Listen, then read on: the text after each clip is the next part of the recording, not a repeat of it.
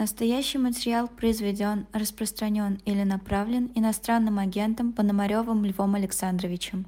Здравствуйте, дорогие друзья. Это YouTube-канал «Живой гвоздь», программа «Персонально ваш». Я Стас Крючков, и я рад встрече с вами и нашим гостем. Это правозащитник и фигурант реестров самого разного свойства Лев Пономарев. Лев Александрович, я приветствую вас, рад вас видеть. Здравствуйте, спасибо, что пригласили. Каждому, кто сейчас с нами, обращаюсь с непрозрачным намеком. Он актуален в эти дни и в последние годы. Жмите подписаться, ставьте свои лайки. Собственно, оставляйте свои комментарии в чате трансляции, задавайте вопросы к гостю. Я обязательно включусь, и если э, будет что-то действительно содержать, содержательное по теме нашего разговора, непременно озвучу. Лев Александрович, я позволю себе с печального известия начать. Не стало Нина Катерлы. Она скончалась в Петербурге на 90-м году жизни. Это активная участница правозащитного движения и писатель. Ну и плюс бабушка, находящаяся под следствием Евгений Беркович. Одна из книг Катерли, где собраны правозащитные статьи, называется «Делай, что должно, и будь, что будет». Ну, это фраза Марка Авреля известная. Я попросил вас сказать несколько слов у Нина Катерля и, ну, собственно говоря, вот о том, что должно. Вот как вы э, сегодня для себя и э, в сфере своей деятельности отвечаете на вопрос, а что должно? Ну, такой вопрос не на один час, наверное. Но я про Нину, прежде всего, конечно, Катерли хочу сказать. А мы с ней дружили, но, правда, в основном на расстоянии, переписке и она всегда откликалась на какие-то заявления, которые, собственно говоря, правозащитники занимались в последнее время. А, ну, я имею в виду последнее, большое, чем начиная с 2014 года. А в 2014 году вот я был одним из инициаторов создания Конгресса интеллигенции. Она была первая, кто подписывала заявление Конгресса интеллигенции против аннексии Крыма. А, и более того, она меня подталкивала, что вы молчите, давайте сделаем очередной какой-то ход и так далее. Когда раскололся э, значит, Союз писателей России, известно, это давно уже было совсем, ранее Путине, то именно Союз писателей Санкт-Петербурга, в общем-то, где она была, ну, не, не помню, руководитель или нет, но символом которого была, а, они поддержали главную линию, э, значит, антивоенную линию в России – тогда как российский пинцет, в общем-то, а, значит, э, и раскололся, и поддержал э, Путина во всех его начинаниях. А, и самое страшное, понимаете, она просто не пережила, понимаете, она могла бы жить дальше совершенно точно, она не пережила этот приговор. А, там разница с там сутками, да, что произошло несколько суток, когда она умерла, просто не пережила, значит. И я должен сказать, вот насчет делай, что должно. Вот семья Нина Катерли, она яркий пример э, показывает, что делают женщины, наши современные женщины. Они, не, они, значит, не все из них, вот Нина, например, она не могла выходить на митинги, да, наверное, у нее здоровья не хватало и так далее. Но она писала э, письма, заявления, поддерживала тех, кто сидит э, в тюрьме, писала письма заключенным, а, в том числе подписывала. А, ее дочь а, Елена Эфрос, она была самой активной переписке с заключенными, с политическими заключенными. И, и все это вместе вот создавало такую атмосферу, что их э, внучка, она, ну, как бы, она не была антивоенным, анти, кстати, э, антивоенным деятелем каким-то очень ярким. А, но она писала о том, о болезнях э, нашего общества, о болезнях о э, тяжелой женской, как говорится, участи, которые э, о, о том, что женщины не защищены в России, что они являются значит, жертвами вот этого, в первую очередь, жертвами политического жесткого полицейского режима, где гуманизм как бы поставлен а, куда-то там э, на, на задней полке а, значит, книжного шкафа, скажем так. О нем можно писать, так сказать, но проявлять его нежелательно. И вот эти три женщины, в общем-то, они занимались и занимаются тем, что должны. Две остаются. Продолжают традиции Нина. И, конечно, это очень грустное событие. Для себя как вы отвечаете на вопрос о том, что должно за женщин, мы еще поговорим, мы поговорим об интеллигенции, о гуманизме наверняка. Но, тем не менее, сегодня ведь российская правозащита, в том числе и в вашем лице, поставлена э, весьма специфические, даже несопоставимые, мне кажется, советской порой э, условия, когда вроде бы она и есть, она есть наряду с официальной правозащитой. Сегодня я видел высказывание Евы Меркачевой по поводу приговора Скочеленко. Но, э, тем не менее, вот те письма, заявления, о которых вы говорите, они сегодня звучат особым образом, и доходят ли они до своего адресата? Вот вы как это чувствуете? Ну, конечно, работа правозащитника ослаблена. Фактически э, остались как бы э, очаги, так сказать, правозащитной деятельности в России. А, но, как ни странно, что-то еще можно делать. Хотя и ощущение того, что это все равно приведет к поражению. Вот я, моя организация Фонд защиты прав заключенных, которая была там признана странным агентом сто лет назад, она инициировала крупнейший сейчас уголовный процесс, где были изнасилованы, а около, ну, говорили около ста заключенных родственники, но значит, мы доказали, что были изнасилованы 40 заключенных. Этот идет в Иркутске три года. Мы добились, добились возбуждения уголовного дела, а, значит, добились того, что признано а, потерпевшим около 30 человек, 30 человек, представьте, о, везде есть документальное подтверждение насилия над ними.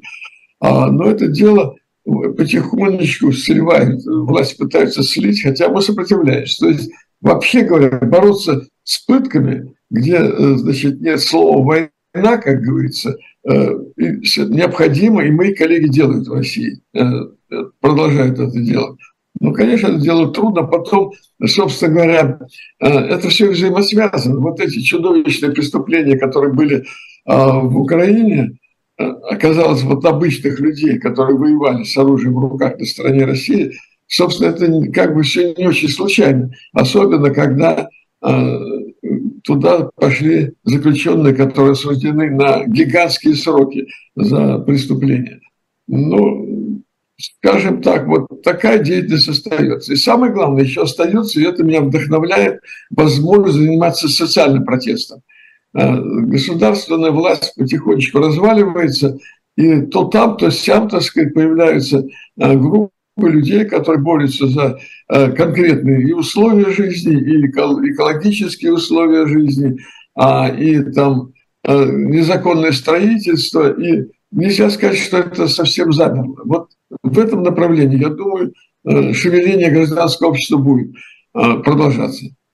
Вот это шевеление, оно э, вами относится к разряду э, малых дел или э, все-таки из этих малых дел складывается нечто большое? Потому что когда вы говорите об иркутском кейсе, я не очень понимаю, насколько, как сегодня работают механизмы правозащиты, оказавшиеся в изгнании, способны заставить вращаться шестерни там, российской адвокатуры, российской, вот возбуждать эти дела, да, э, вести к тому, чтобы они не сливались э, на тормозах, как вы, как вы об этом рассказываете? Ну, отвечу по первой части. Значит, э, работают суды, работает, как ни странно, вот следственные, мы три года вели это следствие, добились три года. А, и оказалось, что можно добиться возбуждения уголовного дела против насилия. А, оказалось, что можно но, правда, все эти три года ситуация в России ухудшалась, понимаете, здесь очень трудно предсказать. Я не берусь предсказывать и боюсь, значит, как-то э, ошибиться. Вот. А, значит, но мы добились, Следственный комитет, э, сейчас у нас есть несколько обвиняемых, там больше 10 обвиняемых со стороны заключенных, которые именно насиловали. Вообще, надо сказать, что люди в погонах не насилуют заключенных, прямо скажем. Они приказывают, находят, а насилуют заключенных а, ну, как правило, скажем так, такие случаи, может, и были, но вот то, что было массово в Иркутске, массово занимались так называемые разработчики. Это заключенные, ну, скажем, законченные негодяи такие, которые, в общем-то, живут. Им надо сидеть в колониях за преступления, там, убийство, педофилия, еще за что-нибудь. Но их оставляют в колониях для того, чтобы влиять на других заключенных, э, заставлять их давать показания, все остальное. Их в Иркутской области их называют разработчики.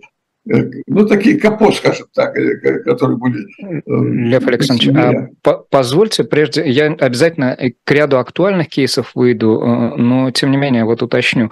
А в чем мотив системы, ну, скажем так, пенитенциарные сегодня э, поддерживать это насилие. Ну, казалось бы, ну, хотя бы один фронт э, э, ну, работ себе высвободить и сделать его нормальным. Хоть, хоть там пространство такое относительно. Ну, я бы так сказал. Я вообще, в данном случае проследить довольно легко, почему все это происходит. А, ну, во-первых, есть традиция, так сказать, Э, ну, люди это мусор на самом деле, тем более заключенные. А, значит, чем быстрее ты что-то разоплатишь, подпишешь, так сказать, у тебя просто реально а, значит, погоны увеличиваются, размер погоды увеличивается. Традиция, которая широко установилась как в Следственном комитете, так и в других местах.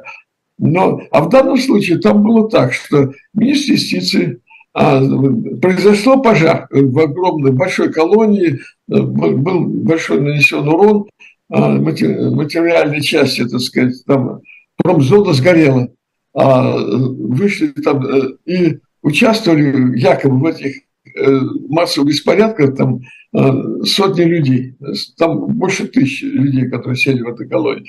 Да, и туда поехала камера, значит, камера, все как как бы как э, нормальной жизни, то есть я имею в виду не, не, не в колониях, как, как в жизни происходит. Поехала камера, а, значит, быстренько появилось заявление министра юстиции, что ему известно, что произошло, а именно, что вор в законе, значит, проплатил, там, заказал вот эти беспорядки, решая какую-то задачу, может быть, наказать. Там не было четко сказано, но какую наказать может начальник колонии, или там появился новый начальник, э, значит, пенсионной системы э, Иркутской области, пенсионной системы Иркутской области, Гуфсина.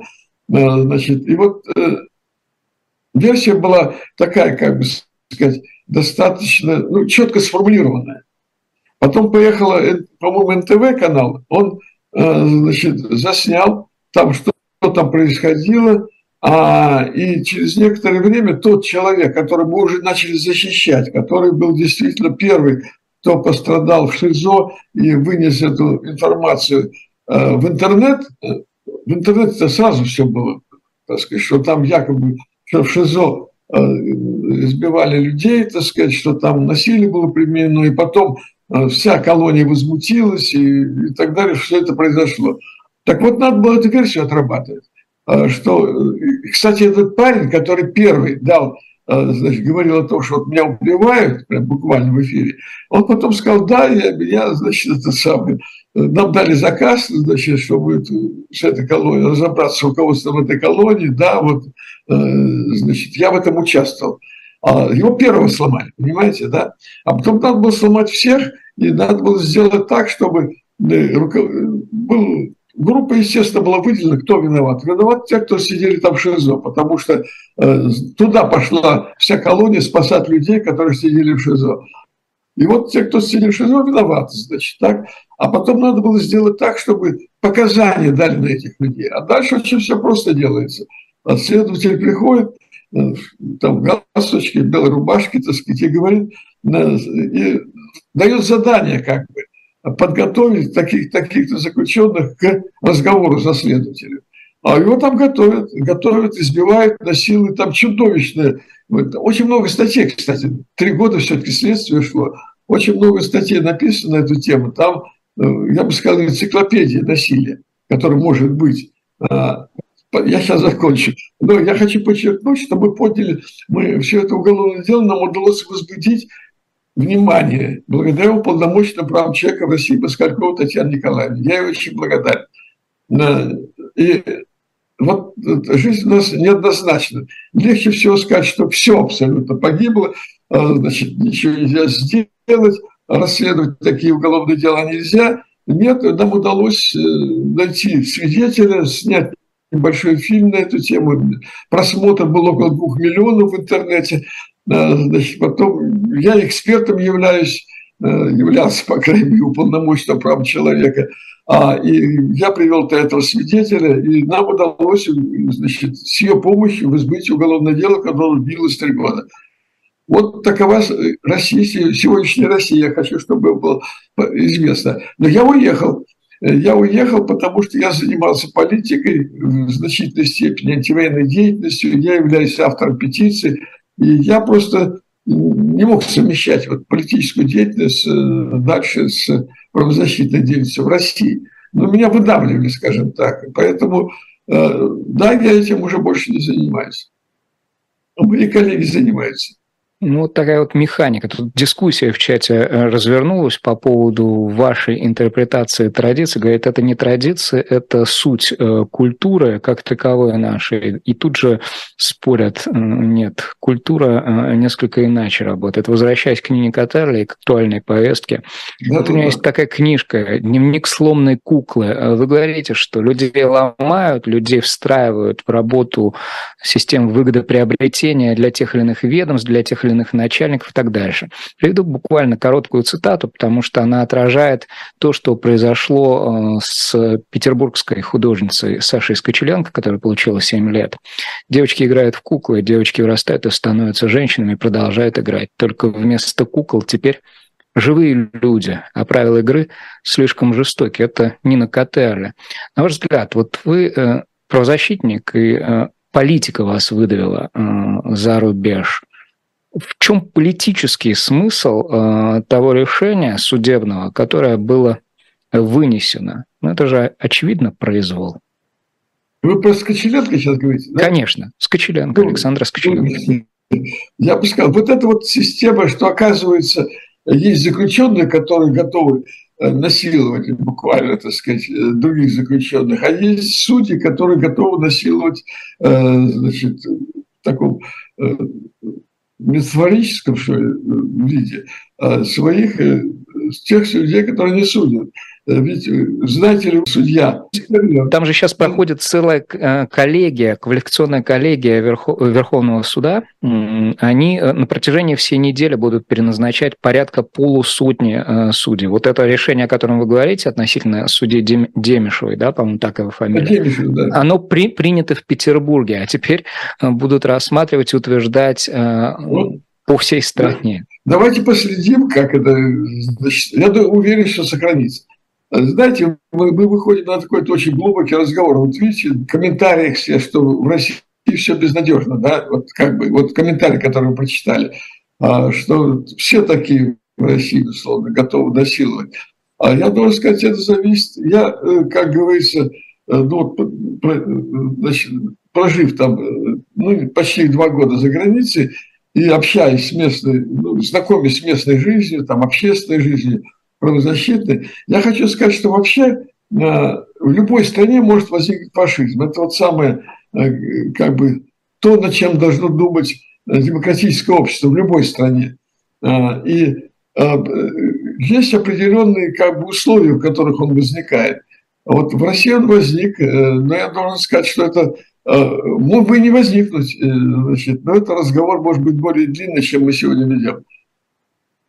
Ну, тем не менее, вы видите, этот разговор обязывает нас э, к э, рассмотрению актуальной повестки сегодняшней, да, новостной. В частности, э, многие сейчас включились в дискуссию по поводу участия. Вы на сегодняшний день в условиях, описанных вами, да, обрисованных вами, очерченных, находите для себя возможным включаться в эту работу, да, включаться в разговор о том, где чья правота, или э, на фоне тотальной темноты, да, черную кошку или серую кошку э, за, в, в виде чего-либо участия замечено быть не может. Вы э, как себе отвечаете на этот вопрос? В этом нужно каким-то образом Вы быть сейчас ставите вопрос об участии в так называемых выборах, да, вообще? Так называемых выборах. Ну, с точки зрения закона это будут что ни на есть выборы российского закона. Я понимаю, да. Но вот вы знаете, я один из самых э, горячих сторонников а, того, чтобы максимально участвовать в этих выборах. а, так называемых выборах.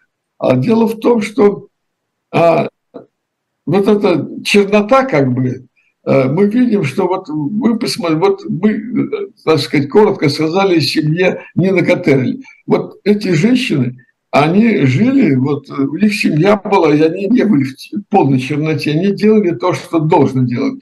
Таких семей тысячи, тысячи и тысячи.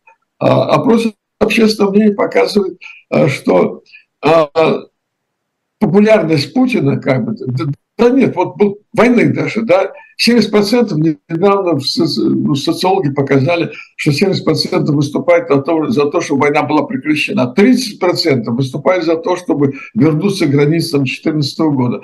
Поэтому не надо все преувеличивать. Почему говорим темнота? Потому что темнота идет от власти имущих.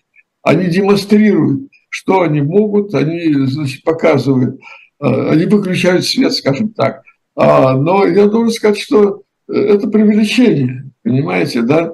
И поэтому а, сопротивление возможно необходимо. И самое главное, когда я говорю за участие в выборах, надо, чтобы мускулы, как говорится, общественные мускулы, они не ослаблялись. А люди должны опять, мы возвращаемся к этой схеме, делать, что должно.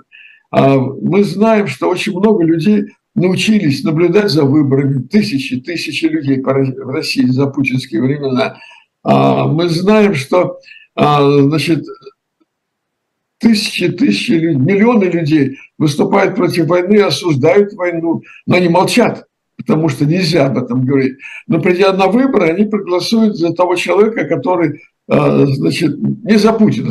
Какая задача поставлена перед э, мной и моими коллегами, э, за что мы агитируем в России? Э, мы говорим о том, что вся подготовка выборов позволяет людям э, более э, активно высказываться, и у них окно возможности расширяется. Ну, выборы, значит, надо, можно критиковать президента, который существует, но при этом нельзя нарушать чудовищные законы, которые приняты про войну, да, а, и все остальное. Беседовать, э, значит, вести людей, звать людей на выборы. Значит, задача какая? Первая. Значит, побороться вот это вот э, э, некую болезнь, которая есть у оппозиции, пренебречь выборами полностью, был, э, значит, э, надо заниматься бойкотом этих выборов и так далее. Значит, первое, значит, прийти на выборы. А, вот прийти просто на выборы да, туда.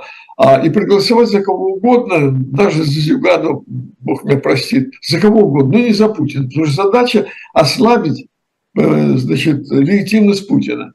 Так он скажет, извин, извините, я вторгнусь, а он скажет напротив, вы усилите легитимность. То есть э, смотрите, сколько народа.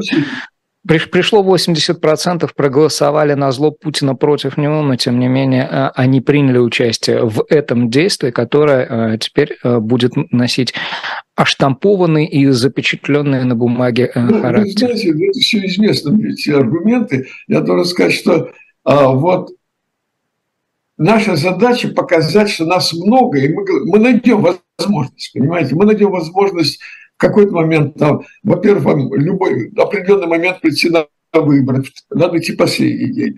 Мы найдем, значит, мы хотим, чтобы люди требовали голосования э, бюллетенями, а не электронной почтой. И все это будет реальное сопротивление, потому что это люди имеют право делать. Надо там, где возможность сопротивления сохранилась, его надо производить. Вот опять что должно. Э, сопротивление на выборах возможно. Вот Борис Надеждин, мой приятель, так сказать, ну, друг, можно сказать, выдвинулся, и он говорит то, что возможно. Его упрекают, это я видел там на эхе Москвы, может быть, тоже был эфир с ним. Значит, его упрекают, что ты так осторожно говоришь про, э, про СВО, так сказать, не называешь это, или про Крым. Он говорит, я действую в рамках закона, но совершенно очевидно, что он, э, оппозиционер, он э, выступает против Путина, он, он оппонент Путина, за него надо голосовать. И рано или поздно появится большая возможность голосовать э, против власти. Так сказать, я еще раз повторяю, надо сохранять мускулы. Надо вот это отчаяние полное, когда не надо идти, так сказать, сидеть дома, это значит просто согласиться с тем, что есть в стране. А это, тогда действительно, это внутренняя иммиграция называется, уж лучше уехать действительно, чем оставаться в стране. Если ты остался в стране, то ты борись, значит, и, ну, я, кто-то может сказать, ну, легко мне говорить, я уехал. Ну, в общем-то, э, я долго думал, что мне делать. Возраст мой более-менее известен. Э, я понимал, что при посадке, так сказать, я бы там как бы долго не выжил. А смысл какой? Значит, да, лучше я буду сопротивляться до за границей. Кстати, упомянули о Надеждине, разные имена фигурируют. Ну и понятно, что э, Григорий Алексеевич Явлинский здесь в списке потенциальных претендентов. Но Стрелков, Стрелков объявил из э, СИЗО о том, что самовыдвигается. Понимаешь, он по делу об экстремизме проходит, но тем не менее вряд ли будет зарегистрирован как минимум, если соотнести шансы э, на то, чтобы быть зарегистрированным в качестве кандидата, как вы соотнесли шансы упомянутых. Бориса Надеждина, Григория Явлинского и того же самого Игоря Стрелкова? Ну, я думаю, что более-менее всех шансов нет. А, ну, вы как-то обходите ту э, любопытную ситуацию, которая в стране складывается благодаря всякого рода провокациям, которые делает Соловей. Соловей. А, значит, вообще мы живем сейчас в рациональном пространстве. Вот перед выборами ситуация, политическая ситуация в стране принимает абсолютно иррациональный характер. А, и разыгрывается некий э, такой спектакль на территории России, значит, в котором участвовать будут миллионы людей, десятки миллионов людей. Поэтому э, выборы – это часть, э, и не самая и как раз выборы здесь могут играть существенную роль. Активное участие в выборах в этом спектакле, который задумал власть, могут играть существенную роль. Потому что есть ощущение, что власть, не, э, значит, э, вот на эту тему я хотел поговорить и доказать вам, что фактически а Путин отстранен от управления страной. Путин уже отстранен, понимаете, да? Ну, не в смысле, в котором имеет в виду Валерий Дмитриевич, доктор Соловей. Ну, я имею в виду не то, что он в холодильнике находится, я имею в виду конкретный факт, просто над этим надо задуматься. А, значит, если хотите, я буду доказывать, что ну, Путин отстранен. Да, давайте попытаемся. Отстранен ну, ситуация, потому что ситуация не, а, не подвигается управлению, ситуация неконтролируема и неуправляема, или отстранен в силу того, что решения принимаются кем-то иным? Да, вот я думаю, что как раз второй вариант. Ну, я удивлен на самом деле был, потому что сразу же, когда я выслушал вот эту, э, когда я стал слушать э, Соловья, а я, в общем-то, прямо скажу, я давно знаю его как провокатора, там были другие случаи в жизни его, а, значит, и я думал, он, наверное, уехал за границу, оказывается, нет. И он продолжает и продолжает. Я потратил, у меня немножко свободное время было, я посмотрел его пять интервью, по-моему. А то, что он говорит, это за э, абсолютно противоречит э, с, э, вот, тоталитарному ну, как бы, тоталитарной стране, которая управляется жестким президентом Путиным. А то, что он говорил о нем, ну ладно, значит, там кто-то мне говорит, ну это был так клоун такой, а, значит, мол, это не так важно, а власть, нет, власть это нужно, понимаете? Это а вот, вот это ключевой вопрос. Нужно, Если это провокативность, то кому это нужно? Зачем? Ну, я пытаюсь говорить, вы меня понимаете. Власть это нужно. Почему? Нет, во-первых, хочу доказать, что его должны были посадить сто раз. Особенно в одном из интервью я увидел, как он очень неприлично высказался о Кабаевой.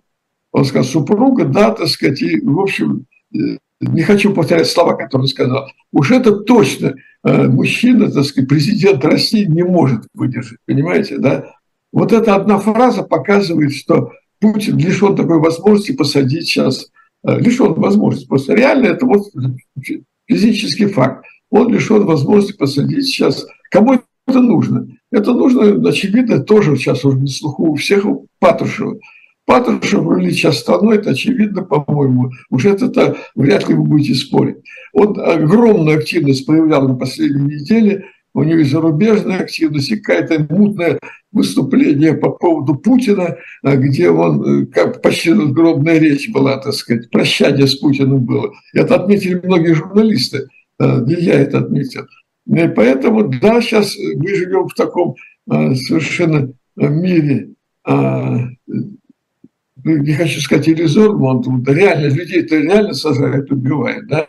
А вот с точки зрения политики а, мы живем в непредсказуемом. И вот в этом, тем более в этом непредсказуемом а, мире надо свою позицию отстаивать и э, закреплять, и, значит, и пользоваться моментом. Я в этом совершенно уверен. Лев Александрович, можно прояснить вот этот момент, когда вы говорите о том, что фактически рулит э, государством Патрушев, то э, каковы маркеры, кроме того, что его публичная активность стала чуть большей, нежели прежде, потому что президент по-прежнему столь, столь часто же появляется. На днях он комментировал ситуацию с э, движением ЛГБТ, говорил о многом-многом другом, то есть, ну, хорошо решение по Соловью. А вот фактически, э, когда вы говорите о том, что он, э, Путин, устранен э, из сферы принятия решений таких активных, то вы говорите об этом же, но с несколько более рациональных позиций. Так вот, рациональную компоненту здесь, помимо прочего, еще чем можно подкрепить? Нет, ну как я, я привел факт, который как бы он неустранимый. Соловей живет в России – выступает каждый день перед миллионной аудиторией, я должен сказать, что не надо говорить, что всего лишь один человек Соловей, да? Миллионная аудитория его слушает.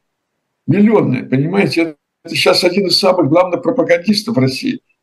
А, и в чем-то их убеждает. Следующий шаг будет. Я не знаю, какой будет следующий шаг. А, возможно, Путин не пойдет на выборы. Скорее всего, так. Когда мы можем вместе с вами рассуждать, к чему ведет активность Соловья, пожалуйста, каждый имеет право подумать и к чему. Но то, что Соловья не сажают, я утверждаю. Это факт, который говорит о том, что Путин не управляет страной. И вот это просто, ну, как бы это для меня очевидно. И предлагаю всем подумать над этим. А какой следующий шаг, я не знаю. Это сфера допущений, которую э, сомнения по поводу которых может э, рассеять только кон- конкретное выдвижение, конкретные дальнейшие шаги ну, власти. Да, Нам остается только, только за этим наблюдать. Можно... Э, не на... только наблюдать, и делать самим тоже, выдвигать своих кандидатов, а, говорить, ребята, смотрите, ситуация еще не очень определенная, э, давайте под, как поднапряжемся, давайте, чтобы нас было больше, давайте агитировать соседей, всех остальных, а, вот, и так далее, а, делать агитационные материалы, распространять их, разговаривать с соседями. Это не запрещено, это не будет наказываться, понимаете, да? Говорить о том, обсуждать, а вот посмотрите, что Соловей наговорил. Тоже можно. Ну, видите, агитационные материалы, да, упоминали о Скочеленко, а, распространение э, ценников да, антивоенных было квалифицировано как распространение фейков. Вы говорите, включаться в Я работу по наблюдению. Простите, перебил. Я не сказал, что антивоенная кампания, mm-hmm. что это должно носить антивоенный характер. Я это вам не сказал. Хорошо, да, другой пример. Григорий Мельконьянц. Это как боль. Я рассуждаю сейчас как Борис Надеждин. Э, Борис Надеждин, он говорит, я действую там в рамках Конституции, но он находится, тем более в жестком, в России. Я нахожу, я-то здесь могу говорить разные вещи, находясь за границей, но для людей, которые находятся в России, я предлагаю действовать так же, как и действует Борис Надеждин. Э, значит, не трогать тему войны, но я, с другой стороны, понимаю, что любой человек, выступающий за демократию в России, да, он ну, на 90% выступает против войны. Зачем об этом говорить, когда и так все ясно, понимаете, да? Но не надо произносить те слова, за которых посадят. Но мы вместе, э, значит, а вот социальный протест очень важен, потому что люди э, живут, э, ну, живут своими проблемами, которые у них есть в городе, в поселке, там, там. вот уничтожили фельдшерский пункт в селе, да. Вот знаете ли вы, что при Путине за 20 лет э, уничтожено 20 тысяч деревень. Вот что это? Вот это реальный факт, исторический факт. Об этом надо говорить, это все доказано, доказуемо, скажем так. Или то, что произошло в медицине э, путем значит, экономии якобы. Опти, оптимизации, как это называется. Оптимизация, да, это слово сейчас забыл. Да, путем оптимизации может совершенно существует цифры, которые можно взять из государственной статистики и показать, что государство, а, ну, страна э, уничтожается, так сказать. Э, и, и об, этом, это, об этом можно говорить и нужно говорить. Вот что То есть э, это тот самый механизм, как вы говорите, э, развития мускулатуры общественной, да, которая позволит в комнате, лишенной света, появиться хотя бы какому-то лучу. Хорошо, а еще э, вот с какой стороны? Социальный протест – это протест против ухудшающихся условий жизни. Но да. То есть это кроме как на своей шкуре средний россиянин не, не может почувствовать никак, потому что узнать ему об этом, по большому счету, э, кроме как из сцеников в магазинах, наверное, что и неоткуда. Э, по телевизору ему об этом не расскажут. Если Симонян расскажет о том, что там э, последствия ядерного удара по Сибири могут быть такими-то, то МВД не найдет никаких нарушений в этом. И россиянин продолжит свою не спячку, я бы так не, даже не сказал, а свое пребывание в ситуации, ну, жи, нежели хорошо, и не будем жить лучше. Ну, вы говорите так, что каждый человек замкнут в своей семье, и даже в своей семье боится что-то говорить, э, что относится к правде. Ситуация сейчас не такая. Это 37-38 год. Вы как бы сейчас, ну, как бы намекаете, что примерно так. Но на самом деле люди живут, выходят на улицу, протестуют, значит, акции проводят, даже протесты, экологические акции проводят. Шевелений довольно много. Это все можно увидеть в телеграм-каналах, ВКонтакте, везде, в интернете. Поэтому э, ситуация не такая, которую вопили. Протестуют против строительства дома, который уничтожает, например, детскую площадку в их дворе. Выходят и протестуют. А, значит, э, поэтому это все есть. Э, вот, э, неправда, что все замерло. Ну вот, казалось бы, да, ситуация, которая касается как минимум доброй половины российского населения, когда российское государство начинает бороться за рождаемое за счет ограничения доступа к прерыванию беременности среди женщин. Э, право на аборты, да, как, которое было узаконено ровно сто лет назад, да, 18 ноября 2020 года советами, сегодня э, отнимается. Ну, есть голоса, вы фиксируете голоса э, участие в этом недовольстве. Да ну, кушает население, оно принимает это, и по большому счету не видно а, того, чтобы эти голоса звучали внутри. Ну, вы правы, да, но я не могу сказать, что я регулирую. Ох, у нас немножко подвисло. Да, так, как говорится, эту тему так жестко взяли в оборот, так трудно сейчас объединиться женщин в этой теме, но я уверен, что они уже объединяются. Я надеюсь, мы будем еще говорить, как женщины объединяются а, в защиту своих мужей и сыновей, да, значит, чтобы они вернулись. Э, это же шевеление идет, э, э, это, может быть, самый крупный сейчас женский протест, который есть в России.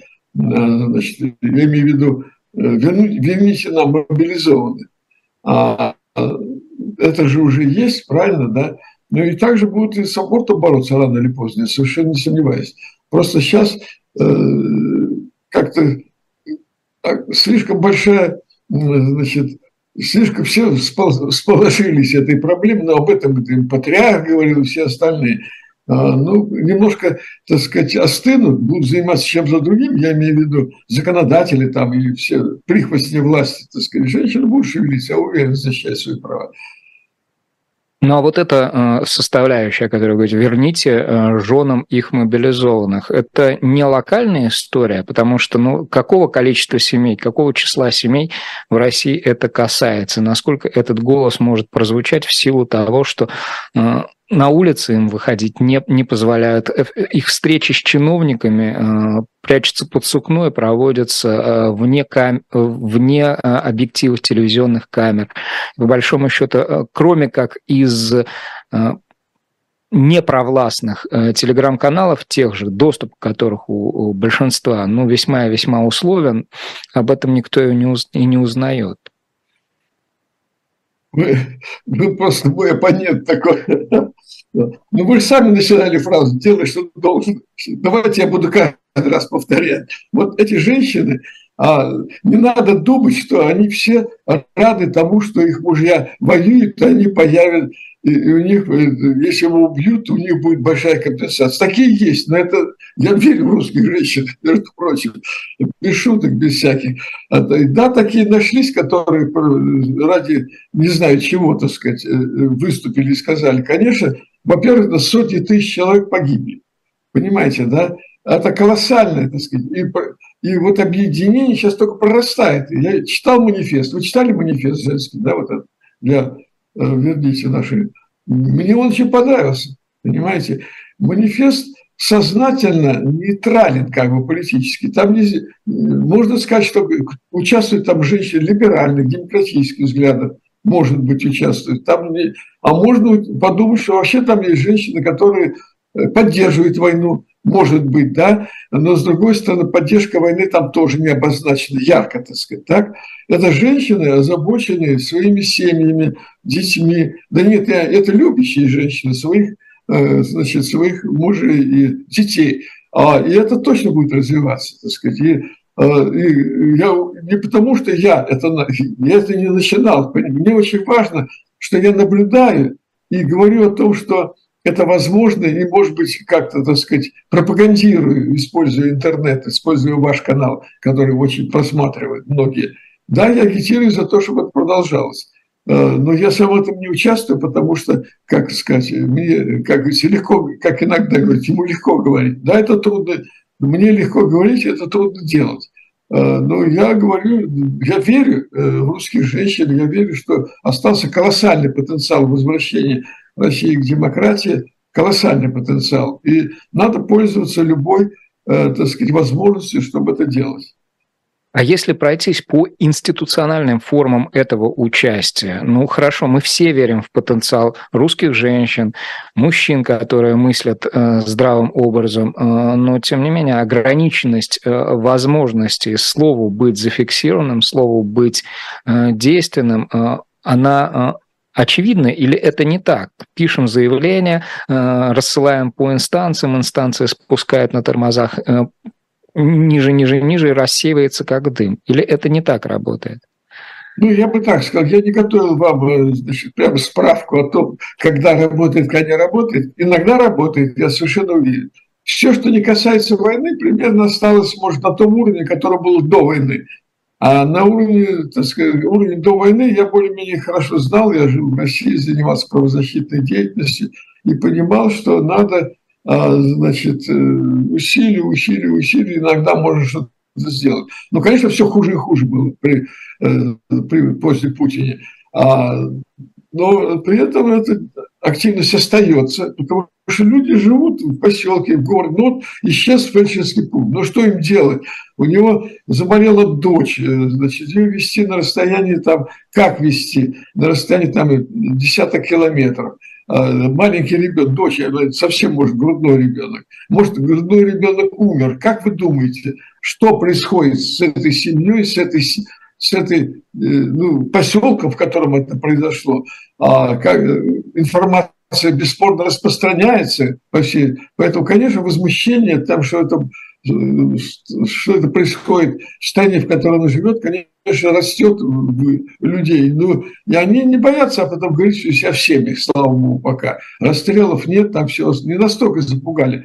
Чтобы запугать э, вот, Россию, россиян до такой степени, о которой вы сейчас сказали, это нужно, да, э, убить миллион человек, может, как в 1937-1938 году было. Может быть, который не веришь, что к этому придет. Тем более, что начинается э, увлекательный спектакль выбора, так называемый выбор президента. И здесь точно надо шевелиться. Это сейчас можно критиковать власть, но можно обращаться даже и к действующему президенту, вот помоги, что смотри, что у нас творится. А сейчас больше свобод появляется, это точно совершенно. А, но при этом, да, войну не надо трогать. Ну вот возьмем кейс, который не касается войны э, и имеет уже свою историю. Допустим, э, дело Хач... сестер Хачатурян, если помните, лет пять ему уже. Да? Сегодня читаю новость о том, что рост семейного насилия да, фиксируется год от года. Казалось бы, была поднята та самая волна, о которой вы говорите, по поводу конкретного дела. Э, люди включились, это вызвало возмущение. И с чем мы имеем дело спустя некоторое время? С тем, что ВОЗ не то, что там же, да, но э, ежегодный рост э, составляет четверть, 25%. Да, пошумели, да, поговорили, да. Э, рост чего? Рост чего, скажите? Рост, рост, рост числа семи, акт, актов семейного насилия. Это правда. Это правда, да. А это говорит о том, значит, я говорю о том, что русский, российский народ, российский народ не безнадежен, а вы приводите аргументы, что может быть, безна, может быть безнадежен. Вот я уверен, что, как вам сказать, для этого существует государство. Понимаете, это говорит о том, что государство разрушено в России. А для этого существует полиция, которая вовремя должна реагировать. А у нас уничтожены фактически все полицейские, ну, то есть силовые структуры у нас разрушены до конца, потому что э, предполагалось, Путин так, э, значит, вел такую политику, что силовые структуры нужны для того, чтобы бороться с инакомыслием, а все остальное мы можем разрешить. А поэтому оттуда уходили э, более-менее такие приличные люди, так сказать, оставались полицейские, которые вот, способствуют этому насилию, которые не, не реагируют на заявления, которым лень как бы все это фиксировать и бороться с этим. Поэтому прежде всего у нас вот что совсем, как говорится, можно сказать, в темной краской покрасить, это государство и силовые структуры. Да, силовые структуры у нас разрушены, да, государство у нас, так и мы об этом и говорим, что надо менять государство, а население э, э, поэтому и надо хоть как-то участвовать э, в выборах, чтобы показать Путину, что он не такой уж окружению Путину показать, что легитимности у него нет, и он ненадолго. И я абсолютно уверен, кстати, вот в это тоже моя есть уверенность в этом, что окружение Путина не, нет ни одного человека, кроме него, а, ну, может, один есть, я не буду уж так клясться, а, которые бы хотели сохранять тот уровень управления страной и то вот направление внешней и внутренней политики, который вел Путин. Э, значит, будут большие изменения, я в этом уверен. Этим надо это, пользоваться. Это рамочная ситуация, да, участие в выборах мы зафиксировали. Э, Лев Пономарев говорит, что это не безнадежно, и это имеет свой, свой, свой смысл. А э, вот иные э, ступени, да, иные э, составляющие механики восстановления государства, они на сегодня каковы? На микроуровне э, частные социальные протесты. Женщины э, зовут и ждут дома своих мобилизованных, недовольные закрытием фельдшерского пункта копят свой гнев, который так или иначе выплескивается, а институционально как это может быть оформлено, каким образом в этих условиях, в, этих рамках восстанавливать быть порушены и э, временно э, прекратившие должным образом функционировать государственные институты. Как вы это видите? Ну, я должен сказать, что в условиях э, внешнего давления на Россию, которое сейчас производит, что нам говорит, мы знаем, что идет война. Война демократии, Объединенного Запада, демократических государств – с тем режимом, я не боюсь сказать фашистским, это не значит, что я надеюсь, что будут повторять в России, не надо это повторять. А это большой вызов вообще человеческой цивилизации. А, значит, Путин, э, ну и, так сказать, Путин и его окружение, если он управляет страной, они манипулируют угрозой э, ядерной катастрофы, ядерной войны. И я должен сказать, что Э, в тех условиях, если Путин будет продолжать управлять страной, то это может произойти. Хотя, так сказать, э, есть все-таки какая-то надежда, что вовремя там где-то какой-то последний значит, сержант на кнопку не нажмет. Ну, маловероятно. Это может быть. Вот опять само существование, что может быть ядерной войны, значит, уничтожение цивилизации, говорит о том, что ситуация такая, страна такая долго не будет существовать. Э, значит, поэтому сейчас закончу. Поэтому здесь роль Запада уже становится значительной. Роль санкций. Мы знаем, что экономика, сколько бы ни говорили о том, что экономика России устояла, она не устояла, она все равно будет падать, и об этом говорят все экономисты. Да, некоторое время она устояла. Не очень удачные санкции были. А, но при этом я уверен, что, э, как говорится, уничтожение режима Путина должен и поможет также, значит, демократические сказать, страны помогут путем экономических санкций. И будет меняться ситуация в стране, будет увеличиваться протест в стране, я имею в виду экономический, социальный протест. И рано или поздно э, новые власти, я уверен, что Путин все равно, вот, я не верю даже, что вот то, с чем мы начали разговор, я начинаю сомневаться, что пойдет ли Путин на выбор. А, но если пойдет, как говорится, ненадолго, как говорится, потом будет рулить страной. Поэтому меняться будет ситуация, и вместо него появится, ну, давайте картину нарисую, которая у меня в голове, вместо него появится новое руководство страны. Вот это новое руководство, я вам гарантирую, даже Патрушев, у которого 9 внуков, подчеркиваю, 9 внуков у него, и сын, который претендует на пост президента, судя по всему, а он будет разговаривать с он будет договариваться о уменьшении санкций. И все они, они же развращены буржуазной жизни, все вокруг Путина там. И, конечно, каждый из них, семьи их мечтают вернуться в то, что было раньше. И я уверен, что начнется диалог с Западом, абсолютно уверен в этом. Хотелось бы временные рамки этого диалога э, вот прояснить, потому что, ну, очевидно, что сейчас в Америке там предвыборный год. Америка – это вот условно нос того корабля, который э, именуют коллективным Западом. Байден шансы на переизбрание, да, весьма условно. А, ну или э, как минимум 50 на 50 сейчас смотрим. Вы, как человек, имеющий большой опыт, э, какой э, временной лаг для начала этих времени, изменений, ну так вот, провидите, для себя задаете, или испытываете надежду, или чувство какое-то, вот ощущение внутреннее? Понимаете, сейчас такое время, что как бы сделать предсказать довольно сложно. Не потому, что в Америке там Трамп и все остальное, а потому что будет большой излом как бы. А вот в войне, значит, очевидно, наверное, будет, он же происходит, значит, а, излом в войне, а, президентские выборы и так далее. Но я, значит, может быть, потому что мне надо жить просто до этого времени, я ставлю время такое 2-3 года. Хочется надеяться. А... Давайте. Ой, слушайте, ну я более оптимистичного человека, нежели вы, э, вряд ли видел. Но, тем не менее, еще, э, знаете, одна мысль, э, одна идея, одна сфера, в область которой мне хотелось с вами зайти. Все-таки не только институты, да, не только а, там пенитенциарная система, не только судебное решение, не только выборы, но и общее какое-то настроение должно заработать, должно обрести такую фоновую какую-то, что ли, окраску. А, вот вы упоминали там высказывание патриаршии. А хри- христианский гуманизм, он сегодня может составить э, какой-то фон позитивный, на, э, на котором взрастет все то, о чем вы говорите, потому что, по большому счету, даже какие-то базовые идеи себя являют в немного, в много деформированном виде. Э, вы этого не ощущаете разве? Потому что... Как... Я бы так сказал, конечно, никакой надежды на руководство значит, православной церкви я не имею, потому что это опять-таки, к сожалению, традиции еще советского времени. Они, нынешний патриарх имел там, забыл, агент Дроздов, по-моему, я забыл фамилию.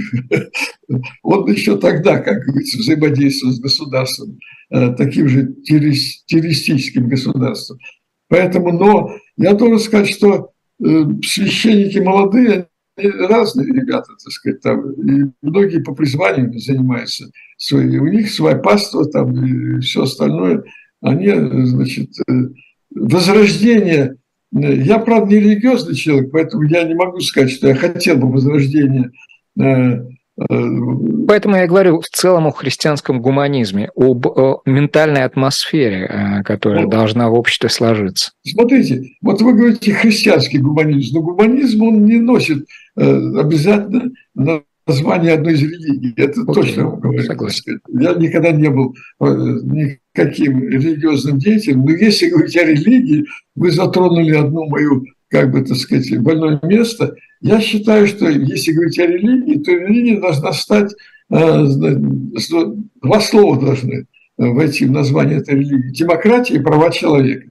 А, и если вы мне дадите три минуты, я вам постараюсь объяснить, почему. Объясните, пожалуйста, да. Дело в том, что в любой стране политикой занимается политикой. Ну, 15-20 человек, процентов э, населения, ну, 30 может быть. Зависит от уже степени развития демократии в этой стране, сколько лет, там, столетий, может быть. Но все равно не основная часть населения. Основная часть населения живет своими потребностями, простыми потребностями, я назову так их, ни в коем случае не унижая этих людей. Они хотят значит, хорошей жизни, так сказать, питаться хорошо, работать хорошо, может быть, тоже зарабатывать, это честно работать, зарабатывать, все остальное. Но политика их не интересует. А теперь, и вот эти люди должны во что-то верить, а политики должны понимать, во что верить. Так вот, в прошлом столетии произошли две мировые войны. А если мы задумаемся, что тогда было, какой был тогда ад, то то, что сейчас происходит в России, покажется а, ну, не, для тех, кто сидит, естественно, они страдают и все, а так вообще внешне, так сказать, впечатление о том, что происходит в России.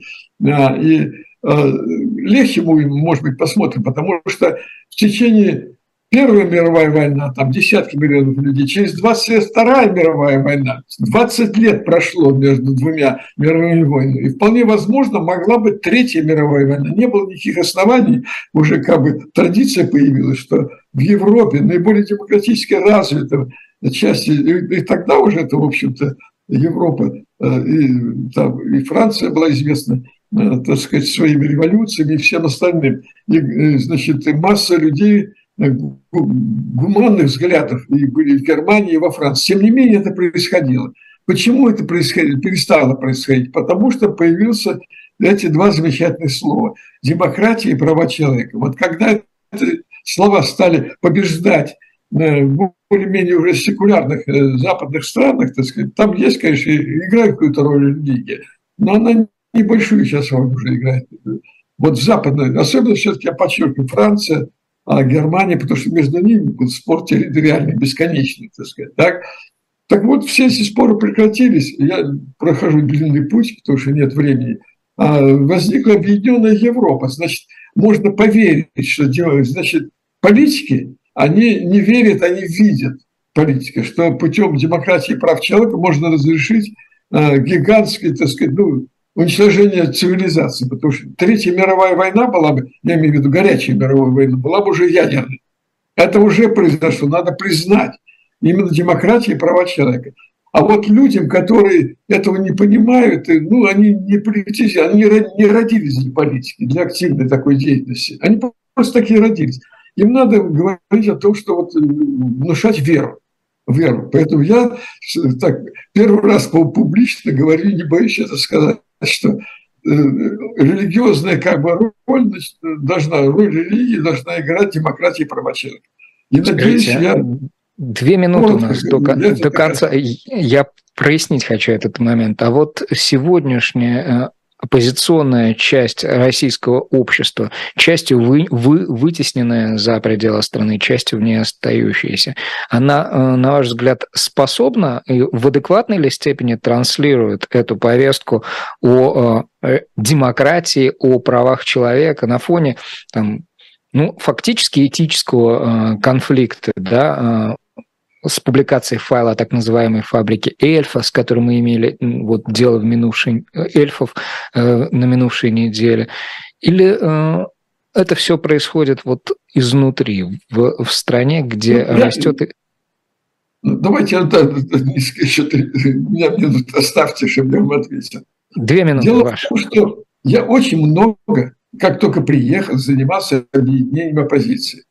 А, и я должен сказать, что Конечно, вот я, например, выступал против возможности вооруженного восстания. Демократии здесь, нам, здесь он нужен был раскол, он остается. А, но если вы посмотрите, а, насколько, вот если основные, скажем, массы а, людей, которые, вот, я имею в виду антивоенных э, инициатив, вот эти люди, которые выехали, ну, вынуждены были выехать за рубеж, молодежь. Так вот, большинство молодежи, они все объединены этой идеей, участвуют на выборах, а, и, э, значит, и не при, э, расколы у, я бы так сказал, демократической оппозиции э,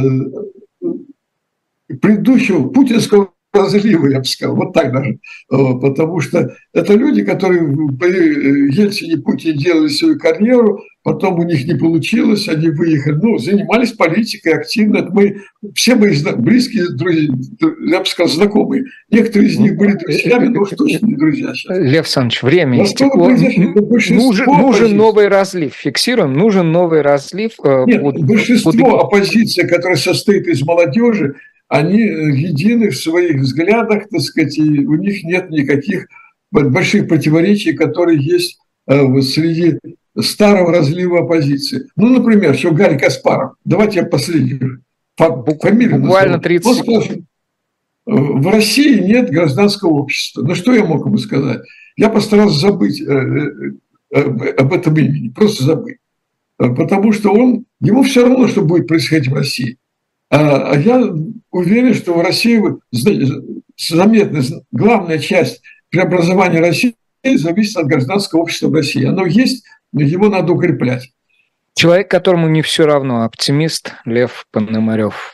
Лев Александрович, спасибо вам большое. Этим вечером на «Живом гвозде» сразу по окончании этого эфира особое мнение журналиста Максима Шевченко. В 19 особое мнение руководителя Левада-центра Льва Гудкова, 21 Трификты. Меня зовут Стас Крючков. Я прощаюсь с вами. Желаю всего самого доброго. Берегите себя и до новых встреч.